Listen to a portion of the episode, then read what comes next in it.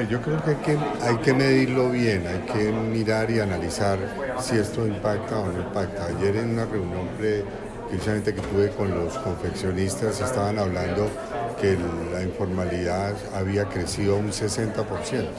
Entonces hay que trabajar en ese tema de informalidad a ver qué es lo que está pasando. Cuando teníamos informalidad en las confecciones del 30 y 40%, ahora un 60%, pues eso es grave.